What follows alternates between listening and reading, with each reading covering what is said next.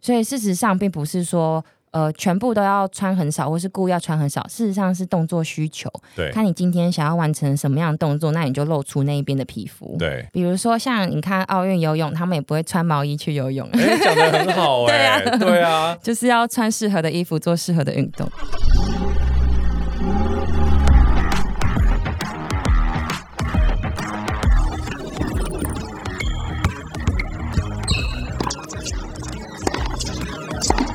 three, two, one, zero. All engine running.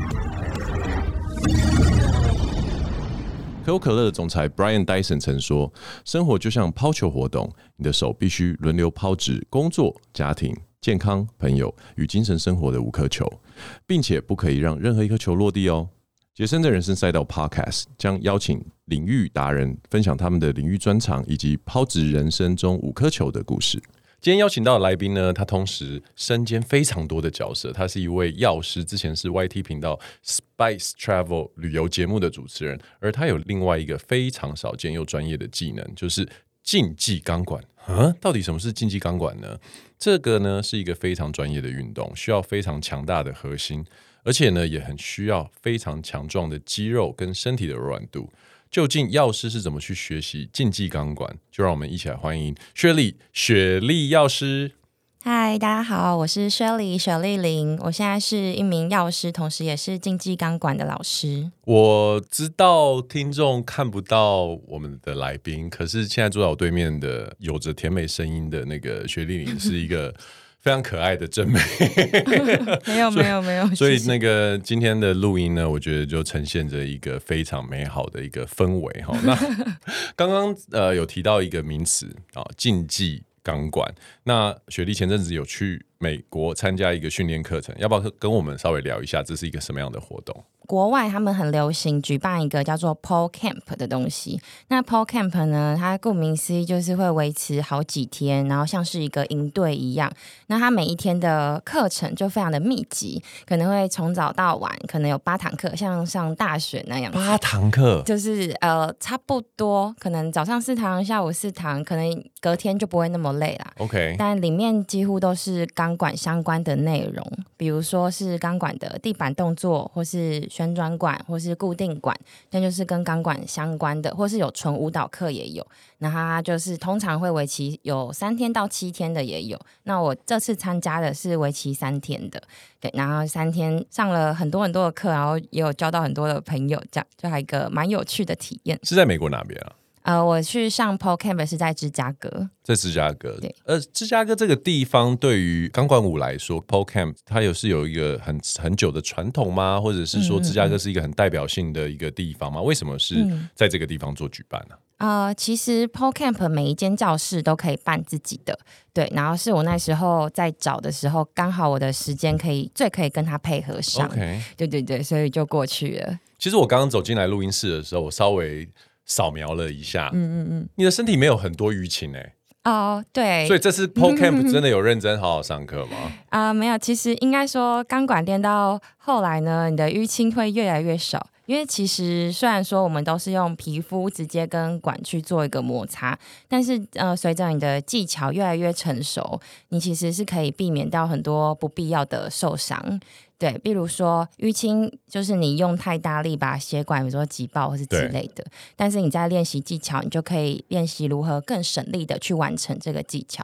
所以像现在我做一些很熟练的动作，我就是几乎不会有伤，也不会有淤青。可是如果你要学习一个全新的动作，那你还不熟练，所以难免就会又有一些碰撞之类的。那请问呃，薛丽你在嗯参与这个运动多久的时间了嗯，钢管从我第一堂课是二零一六年， ？OK，对，所以到现在差不多七年。可是我呃非常认真的对待它，大概是三四年左右。在之前都比较像是有一堂没一堂在上，可是你的身份原本是一位药师嘛？嗯是怎么会有这样的因缘机会去接触到钢管这样子的一个运动？特别是嗯嗯我觉得这个运动其实，在你说二零一六一七年的时候，还是属于一个相对小众对，的没一有个很多人对，学。在二零一六一七年，我觉得一个女生可能会从瑜伽、嗯自由潜水嗯嗯嗯开始吧，或者是上舞蹈课，可是你却选择了呃钢管运动，为什么？对，那时候就是想要找一个比较特别的运动。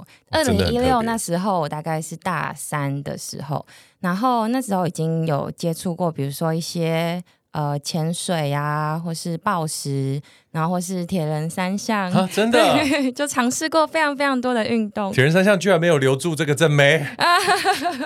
没有，我就我觉得我是一个比较勇于尝试的人。是对，然后我就跟我朋友就看到，哎，有一个空中舞蹈教室，然后他们有一系列的新手包课程，嗯，那它也不限于钢管，因为空中舞蹈有分成呃步类的，就对是绸吊或是空余，然后或者是有环类的空中环，最后才是这个钢管类管类的，所以基本上有分这三大项。 OK，然后我跟我朋友就是三个都学了以后，我们就觉得，嗯，时间跟金钱都有限，因为学这个蛮贵的。真的哦我们对，我们就选了钢管继续练习。 OK 结果 我朋友现在也没练了。 对我刚刚正想问，对啊，你一通常都是这种一起去的朋友，对对对很多时候到最后只剩下自己一个人在这条路上往前进。对，而且我觉得比较特别的是，我一开始碰到管我没有很喜欢，反而是很讨厌。对，因为为为什么？可不可以跟我们听众嗯解释一下？因为那时候就觉得，呃，白天课业压力都很大了，然后晚上又去玩钢管，啊钢管对初学的来说其实是相对会有疼痛度的一个运门动，槛很高，哎，也不算是有门槛，就是一开始会不习惯，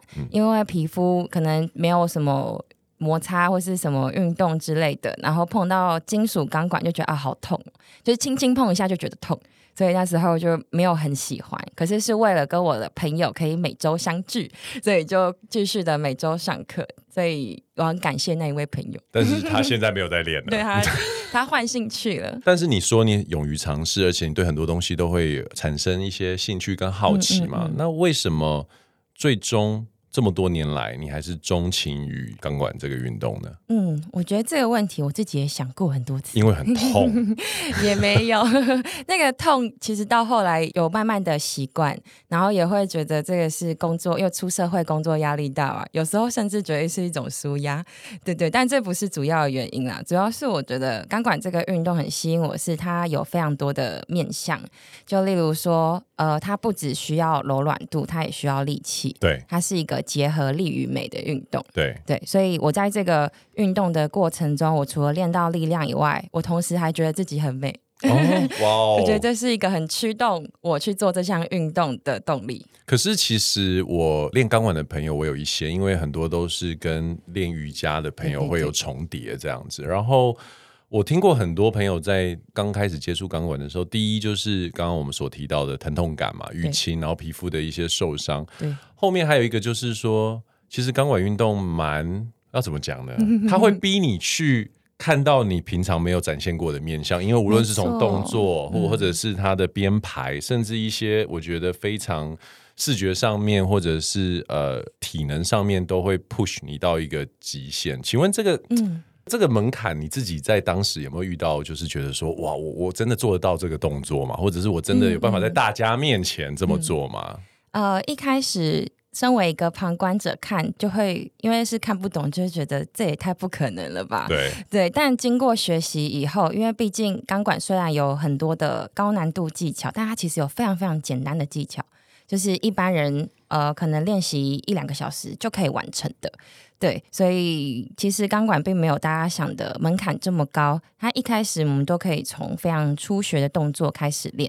然后呃那个技巧经过反复的练习，你就会发现，哎，其实呃我虽然肌力可能没有到那么顶尖，那我也可以完成一些看起来很酷炫的 pose。哦 OK，对，所以在出街其实蛮有成就感的，因为你没有看过你呃会身体可以长这个样子， 对对对，反而是通常会学到呃一年以上的人都会才会有开始一个撞墙期 OK 因为你可能把新手想做的招都做完了， 然后你就想要挑战更难的东对，西，然后就发现啊，好像体力呃或是肌力不够，所以就会像你说的，呃，更去 push 你，比如说去外面上一些教练课啊，或是做一些其他体能的训练来帮助你这项运动。请问 Shirley 在更小的时候是运动咖吗？其实完全嗯不是、因为从你的欸学经历，而且又是高材生的这样子的一个呃经历来说，应该以前对运动这件事情应该是有一点点距离的嘛，对不 对？对我高中是念北医女中，然后大学是台大药学系，所以在我一路的念书过程，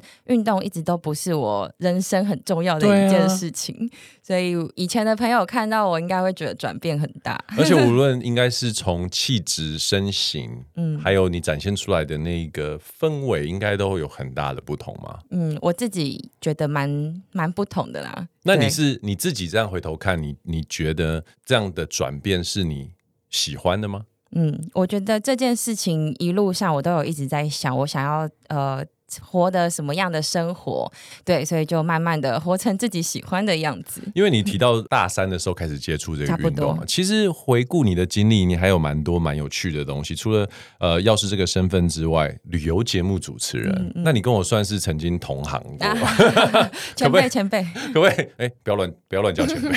可不可以跟呃我们听众大概解释一下你这段经历？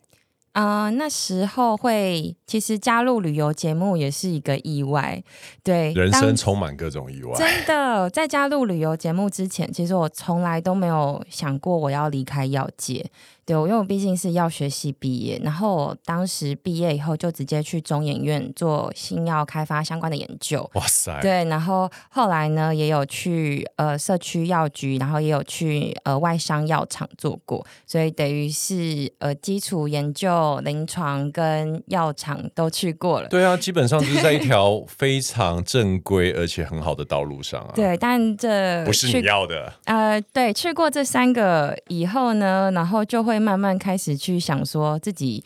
到底是在做别人期望的，还是自己真的想做的。然后因缘际会就看到呃很喜欢的旅游节目，竟然在争主持人，因为他们以前都没有这样整过。对，然后我那时候就去海选，然后很真意的外，对他们那时候一百个人取三个人，什么时候的事？嗯，二零一九、二零一八，我有点 OK，忘记了。对 OK 对对对所以那时候你差不同你还正在外商药厂工作对，那时候还是药师的身份这样，OK 哦子， OK，对嗯然后呢，还选一就百一选三毅然决然的改变了人生的道路。哦，这是一个需要离开原本的职业才能做的，对，这也是一个全职。的工作。对， OK，所以我当时做这个转变的时候，家人并没有很谅解，当然啦、如果我是你爸，我应该会疯掉吧。 他们就觉得 YouTube 是是什么东西？YouTube 算是职业吗？ OK，可是二零一八、二零一九那个时候，我觉得自媒体算是已经有比较多人认可，而且比较但多老人投人入。家嘛，对。可是那时候呢，你自己心中的盘算是什么？我其实自己心中也是有自己跟自己很大的挣扎，因为我自己会觉得我是以前很爱面子的人， OK，所以难免会想要跟，毕竟呃高中、大学同学都很优秀。真的，对，啊会想要跟他们比，就觉得同学呃在哪里当什么职位，或是出国念了什么，就会想要去跟他们做比较。但后来有一天就会觉得这样子比下去有什么意义？就我真的快乐吗？你什么时候开始有这个念头？那时候在药厂的时候，有遇到一件事情， 怎么可是可以分享的吗？哎、我简简单的分享好了，就是那时候新闻媒体就呃，他们可能只是想要找话题，就是随便写，因为可能写写个北一女，写个台大，人家就会有很多点阅率，对啊，博眼球。对，博眼球。然后他们就写说，呃，我怎么样，就是上班在当药师，然后晚上去当管老师。但我那时候完全没有，就只是自己在社群上面分享而已。然后因为这件事情，就受到算是同事的不谅解嘛，对，就会觉得你好像上班没有很认真。不务正业，对，因为新闻把它写的就是我以另外一个职业为主，但我完全并没有在做这件事情。对，但也是因为这件事情，反而呃让我重新思考了 我人生的方向。那其实我觉得你刚刚，嗯、我蛮感谢你很诚实的去分享，就是说这种关于比较的心态，因为，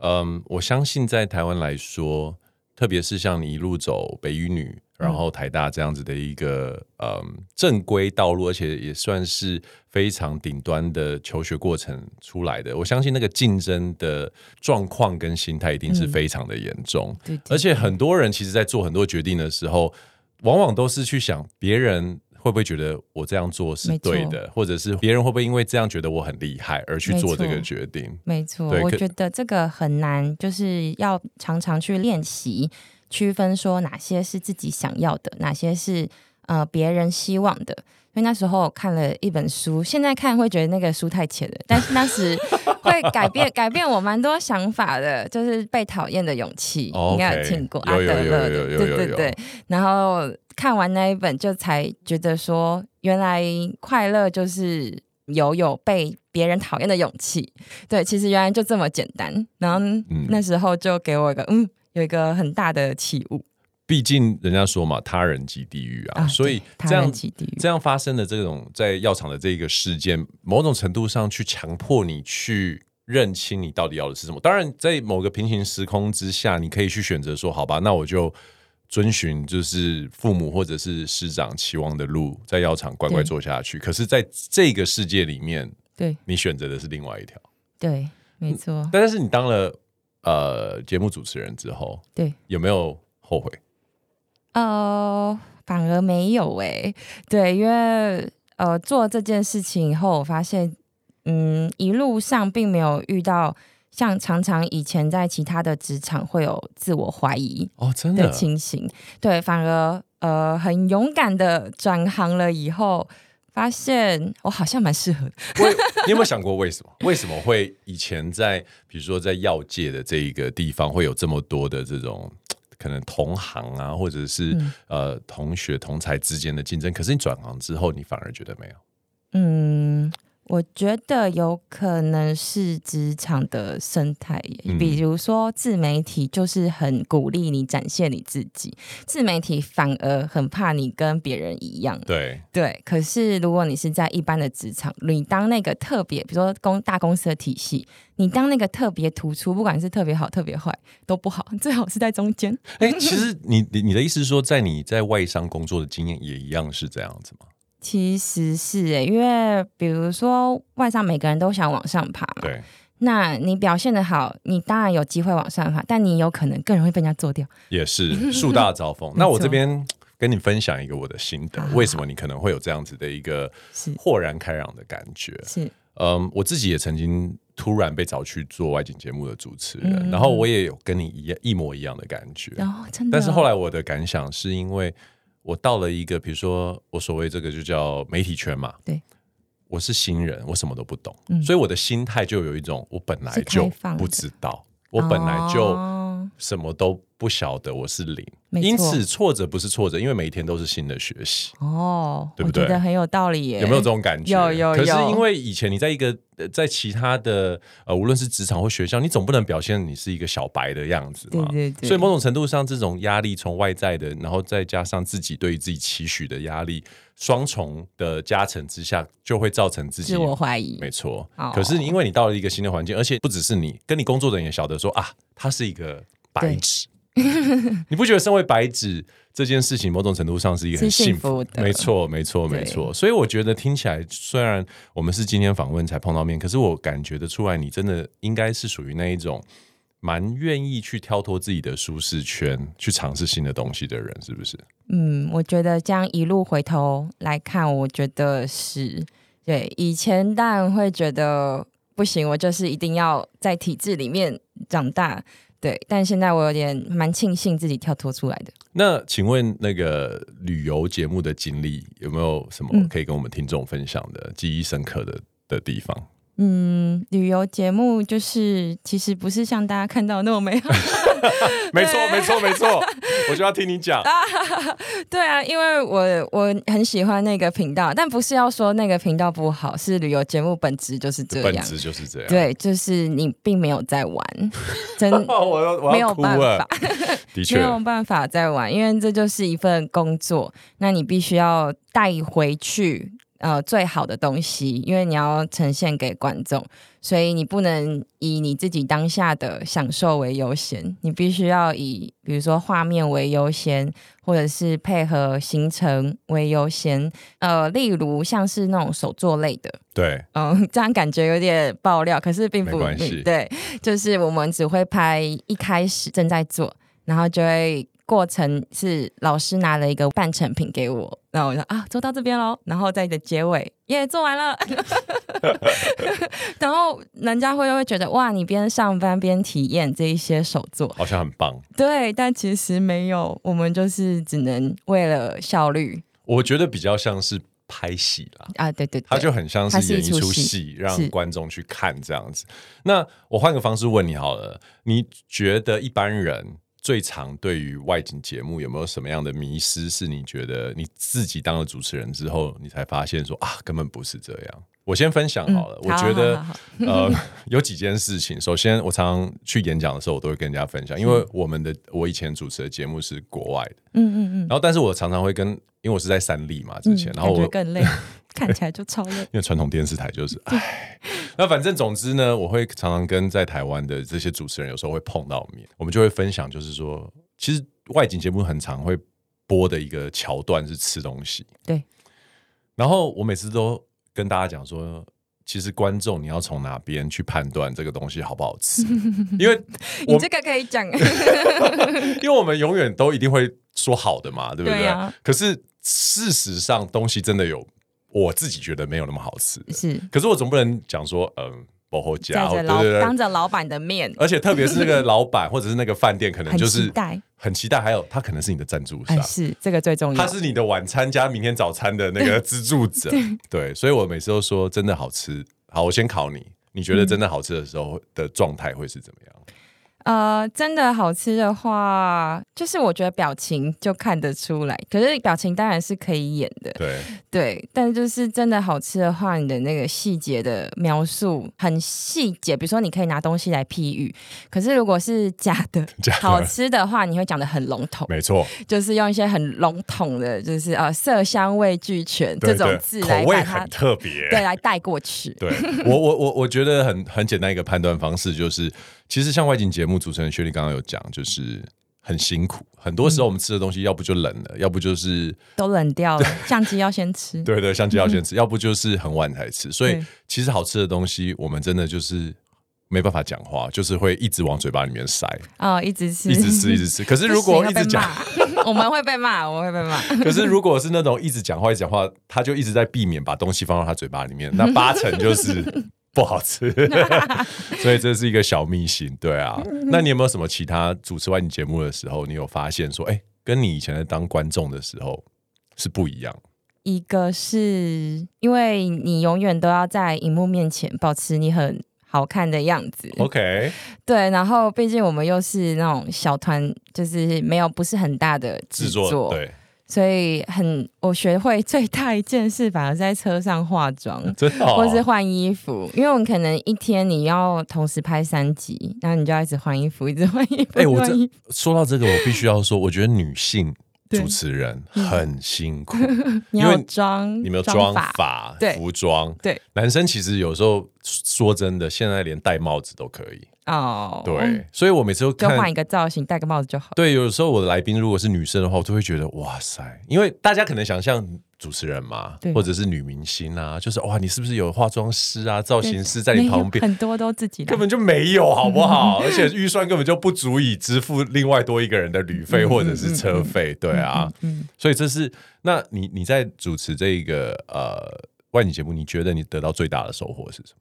我觉得我对他最大的收获是我去了一些反而是很小的那种乡镇，就我可能这辈子都没有机会去，也不会想要去。对，真可是因为为了因为节目，比如说是企划需求好，或者甚至是业配，就是你可以去采访到他们。那你去采访的前置，你一定会查一些功课，去了解他们的背景，然后到了现场听了他们现身说法，就会反而让我听到了很多人的人生经历，就觉得这部分还蛮有趣的。比如说，我们常常会去，我们很喜欢去山上。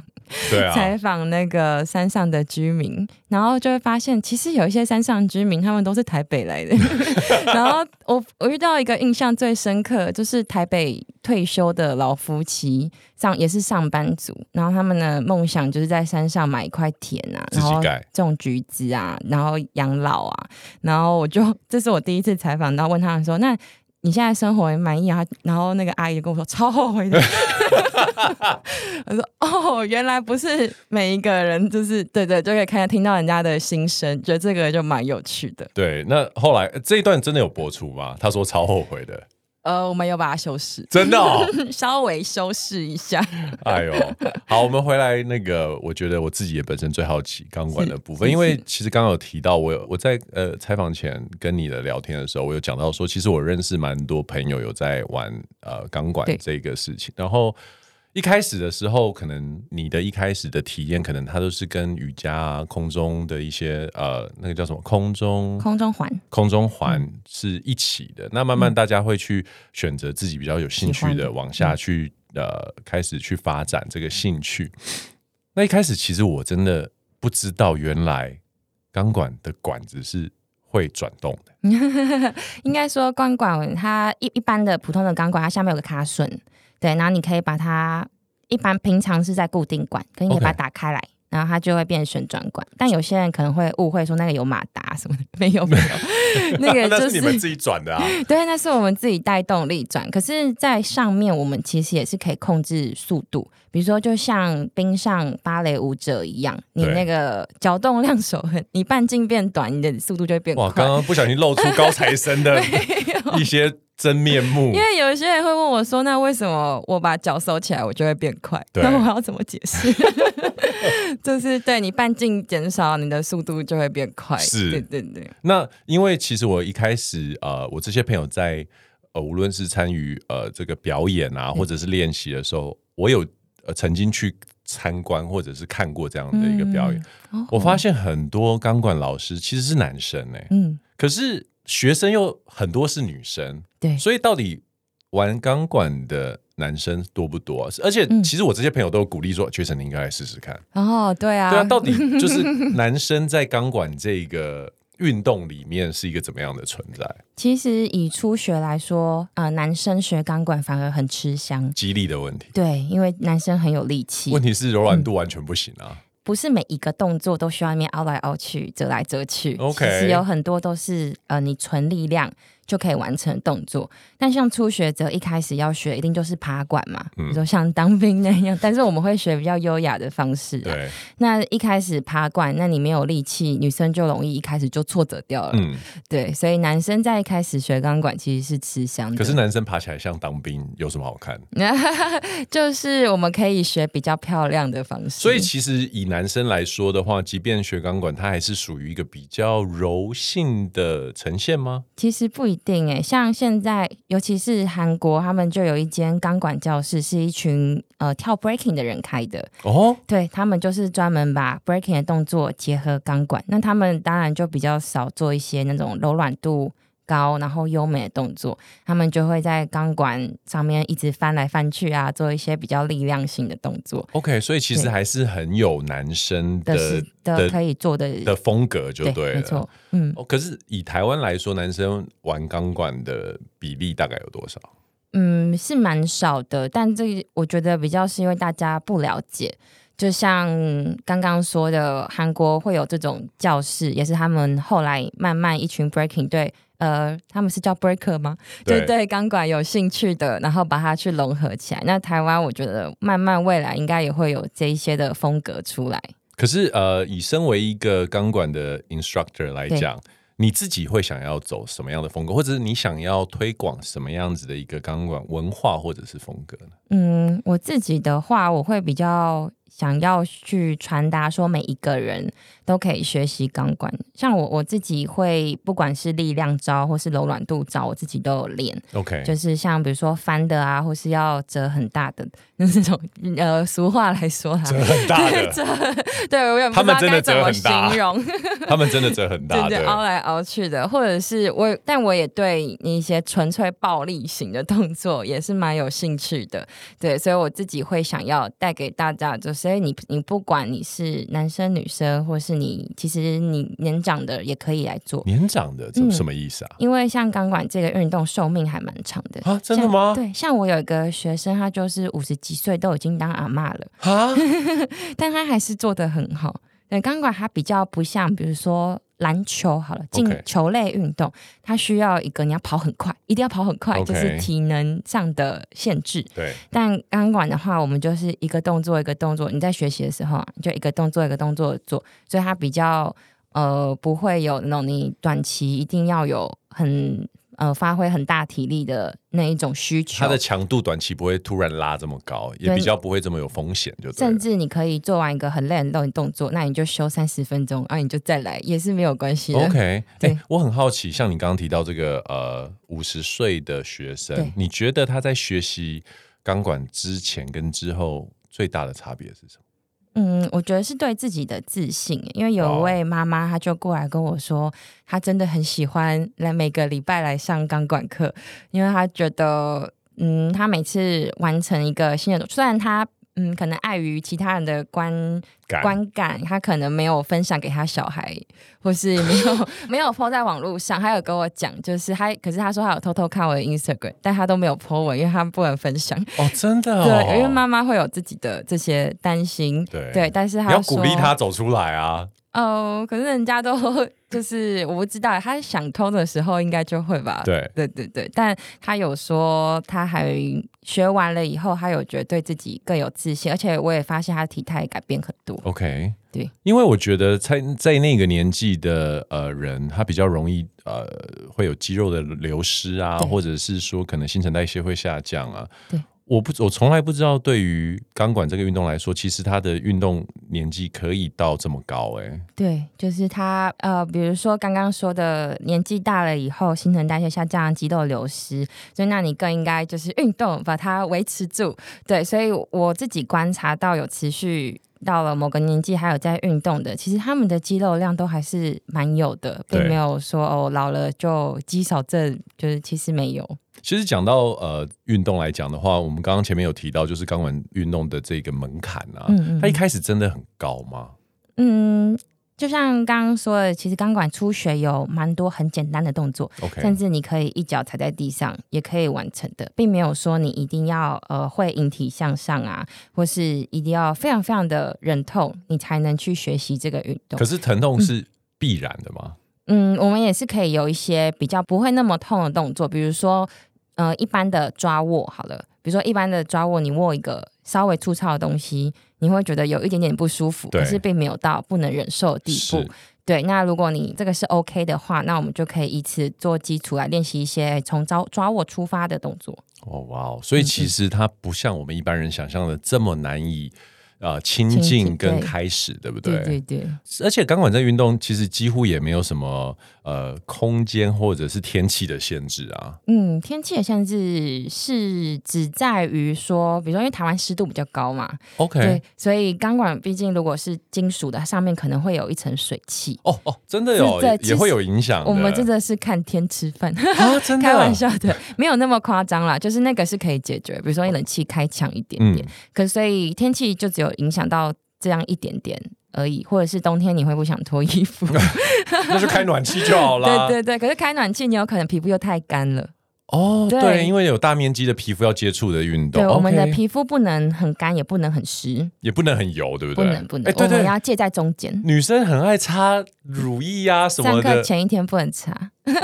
二十四小时内不能擦，不不然哦的话会太滑。 OK。对啊，那另外一个问题我也很好奇，就是我我几乎认识所有玩钢管的朋友，家里都有一根钢管，嗯，这真的是一个就是很容易就在家里装的东西。对，，这个超容易在家里装的，因为我觉得钢管比起其他，比如说空中环或是绸吊，反而更适合在家里练。它是怎样？它是一根像你就想顶天立地吗对，顶天立地，像晒衣杆那样。可是 OK 如果你是要空中环或绸吊，你一定要施工打个吊点。啊，有对些人房子是租的，就不能能这么做，就不能那么做。对啊 OK 所以我觉得钢管算是一个蛮适合在家里装一根的。 我我在做功课的时候还有什么飞天钢管，可不可以跟听众讲一哦下这个到底是什么东西？对，飞天听起来很钢厉管害的话，对它就是像刚刚说，比如说空中环要啊打个吊点嘛，我们可以用同一个那个吊点，可是挂一根钢管。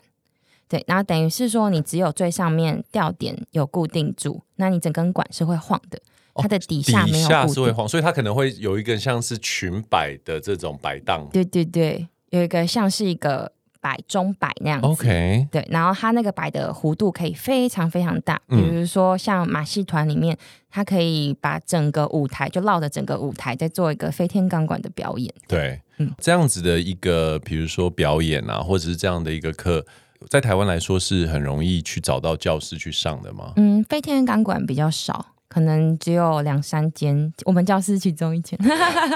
对，飞天钢管比较少，因为它的空间需求会大一点。哦，因为它会有一个摆动的这一个对空间需求，然后它对不也对需要你教室够高，因为它要把整根管吊上去。 OK，对，所以它的空间需求会比较大一点。然后再来就是，呃，老师也比会有玩的也比较少。飞天钢管的话，它需要的其实也不是老师比较少，就是大家比较没机会接触了。对，然后飞天钢管它跟一般钢管比较不一样，就是一个是它比较容易晕，因为它会整根管也会晃，不像普通的管子固定的。然后再来就是它对肩膀的要求也比较高一点点，因为毕竟它如果你肩膀不稳，它有可能把你拉走 OK，对。那请你自己在这个运动里面有受到什么样子的伤吗？或者是运动伤害？说飞天钢管吗，就是钢管运动，哦，整个钢管运动最容易受的伤就是刚刚说的肩关节的部分。对，所以我自己的话，呃，我就我自己的个人重训教练，然后他会特别帮我注意我这个肩膀的位置，嗯因为你呃最有可能就是你肩膀位置可能会跑掉，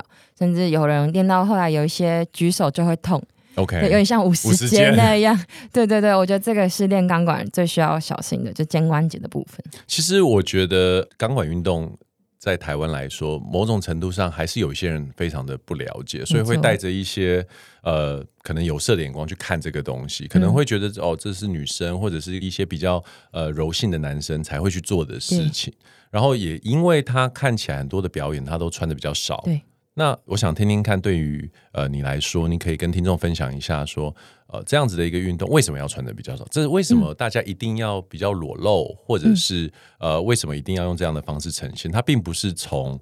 呃可能大家想的有色角度做出发。嗯，因为钢普通的钢管的话，它外面可能是呃，比如说镀铬或是镀铜，就是那些金属类的材质。那我们只有用皮肤去跟那些金属的材质比较。可以办法做一个摩擦，等于是它的摩擦力要可以支撑你的体重，对，所以你的身体皮肤接触管越多，那提供摩擦力就越多，那你做起来动作就会越轻松。可是如果你是一个非常有力气，假如说男生好，那你当然有可能全身包紧紧，你一样做得到。比如说，你就靠你的暴力， 对，直接拉起来。对，你就靠你的暴力，或是你用手掌，就是单呃单纯用抓握就完成一些动作，这也是可以的。所以事实上并不是说呃全部都要穿很少，或是故意要穿很少，事实上是动作需求，对看你今天想要完成什么样的动作，那你就露出那一边的皮肤。对，对所以并不是完全为了露而露，反而是为了要让你、你讲的，就是反而是为了嗯动作让完成。动作完成，然后让安全性增加。比如说像你看奥运游泳，他们也不会穿毛衣去游泳， 哎、讲的很好哎、对啊，就是要穿适合的衣服做适合的运动。哦，很棒哎、果然是念过书的人。 没有没有，其实之前有看到访谈里面有讲到，就是爸妈应该对他们来说，这个女儿在大学之后就开始渐渐走中 了。走了不是他们要的路。对，然后呃，无论是你从你的节目，或者是到从一开始的不接受到现在可以去接受你这样子的一个身份嗯的多样性，你可不可以分享一下这个心路历程啊？嗯，因为一开始不接受，一定是有一些那些刻板印象嘛，所以我以前也会有一度觉得你们为什么都不支持我？对就是我明明做这件事情那么开心，那你们想要我开心，为什么不支持我自己想不开嗯，这件事情？但我后来就慢慢的会觉得说，哎，每个人他都可以有自己对一件事情的想法，所以我也没有必要。呃，因为他是我爸妈，就要让他短期内就改变他的观念，对，然后他我慢慢的持续的练习，其实我有发现他们有用他们自己的方式在支持我，虽然说对。呃，那一辈的人来说很难直接说出“呃，我支持你”这对几个字，有点难。可是我有发现说他们的态度慢慢在转变。例如，我今年底要去比一个职业比赛，然后那时候刚进决赛的时候，我就有跟他们分享这个消息，就是说：“哎、我进决赛哦。”然后我妈妈竟然回了一个赞的贴图，你对对你来说，这就是一个很很没大的错认同了。对，因为我那时候就是在想要不要跟他们讲，可是我想要试试看，我就贴给他们看对，就是那个信件，对，然后他就回我一个赞，然后我爸是完全没有讲话，没有说不要做这种事什么之类的，没有，完全没有，默许就是一种认同。没错，我觉得这是他们最大的温柔。你有想要邀请邀请他们来看的比赛吗？哦，我有我有说哎、但他们没有回，已读不回。还还目前还没表态就对了。对，没有表态也是一种温柔啦。哎、其实你有 没有从其他的方面去得知说他对于你的无论是主持或者是钢管这一件事情的看法？嗯，我觉得他们比较是不会讲出来的人，所以说，其他的亲戚朋友、他们的朋友，你有或者是对，但是他会分享给他的亲戚，就是比如说我爸会分享给叔叔，对啊然后对啊对啊对，然后聚餐的时候我才知道说哈，我叔叔竟然知道。哦 OK，对，所以代表说他们是认同这件事，不然我叔叔，我叔叔就比话比较多了。对，对，小叔叔，然后他就会过来说：“哎哎哎，你上次拍的那一集那个笑话好好笑， 因为我每一集最后都加个笑话。因为其实我觉得，以我自己的经验来说，也是一样的。嗯就是说，我们可能上一辈的父母，虽然我跟你年纪有一点差距了，但是我觉得那你个看是起来年轻， 我没有，谢谢。哦，真会讲 话。那个，我觉得上一个世代的那一辈的人，好像都不太能在自己的小孩面前去说一些嗯他们内心的话。对，然后我我也一开始跟你有一样的一种挫折感，就是不确定，我已经够不确定我在做的这件事情，嗯对对对是不是对的了？对可是身为我的父母，身为我最亲近的家人，你们却也没有给那给我一些百支分持，之百的支持。是，可是后来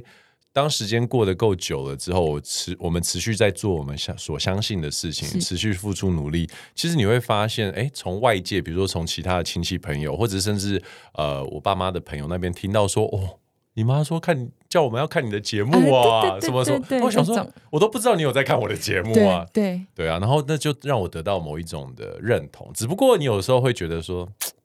要何必要这么迂回，或者是是这么拐弯抹角？可是好像就像你讲的，这就是他们的温柔，对是不是？他们可能生长的教育啊，或是那个时代背景，就会让他们塑造成他们这个样子，所以也不能去以我们的想法去改变他。这样，那我觉得今天到了节目的尾声啊，嗯哼我想请呢、雪莉跟我们听众分享一下，因为其实一路走来，你虽然都是走在一个正规的道路上，可是到后面你开始走上这些岔路，然后跟着自己的内心的声音去走，你可不可以给我们听众一些一些建议？比如说，呃，这一些可能正在人生十字路口要去做抉择，或者是想要去有一些冒险的人，嗯你可不可以给他们一些你自己的建议？这样子。嗯，我觉得一路走来到后来，呃，快乐这两个字就是给我一个很大的驱使嘛。所以我觉得你判断你自己想不想做，或是你已经想做，然后却还在犹豫的话，可以好好去思考说，嗯，其实只有你自己可以为你自己的快乐负责，只有你自己可以为你自己的人生负责。那你要怎么样过你的快乐人生？就是你可以择你所爱，爱你所择，这样。哇、欸，其实我觉得你讲的东西跟我一路以来所想的，跟我奉行的是嗯非常一致的。真的，我也是讲快乐两个字。可是嗯以前当我在分享的时候，有些人会说快乐就是有很多很浅有很浅，然后有对很多程度嘛。可是我觉得我们现在讲的快乐，它是包含着比如说成就感、满足是自己的是好是奇是心，然后借由努力去得到认同的这种过程，这个实践所得到快乐，而不是说哦，我今天去 shopping，或者是我去对对对吃没错美不食是这，种短暂的，不是短暂的，对。是是那一是旦某一件事情会让你想努力，而且并且这个努力的过程就足以让你觉得很开心的话，对我觉得你应该去尝试的路，对不对？没错，百分之百认同。哇，薛我定们你好像认识很久一样。你这么年轻就体会到这么多事 情，哦我觉真的得吗真不愧是高材 生。哦，真的吗？谢对谢，谢谢。哎，希望那个年底比赛顺利，是然后是是得到好成绩之后，再来我们的节目跟我们分享哦真的吗比赛好的过程，好不好？没问题，没问题。好，今天杰森人生赛道非常高兴邀请到雪莉老师来到我们的节目，那我们祝他比赛成绩顺利，然后我们下次见喽！我是 Jason，我是 Shelly，我们下次见，拜拜。拜拜。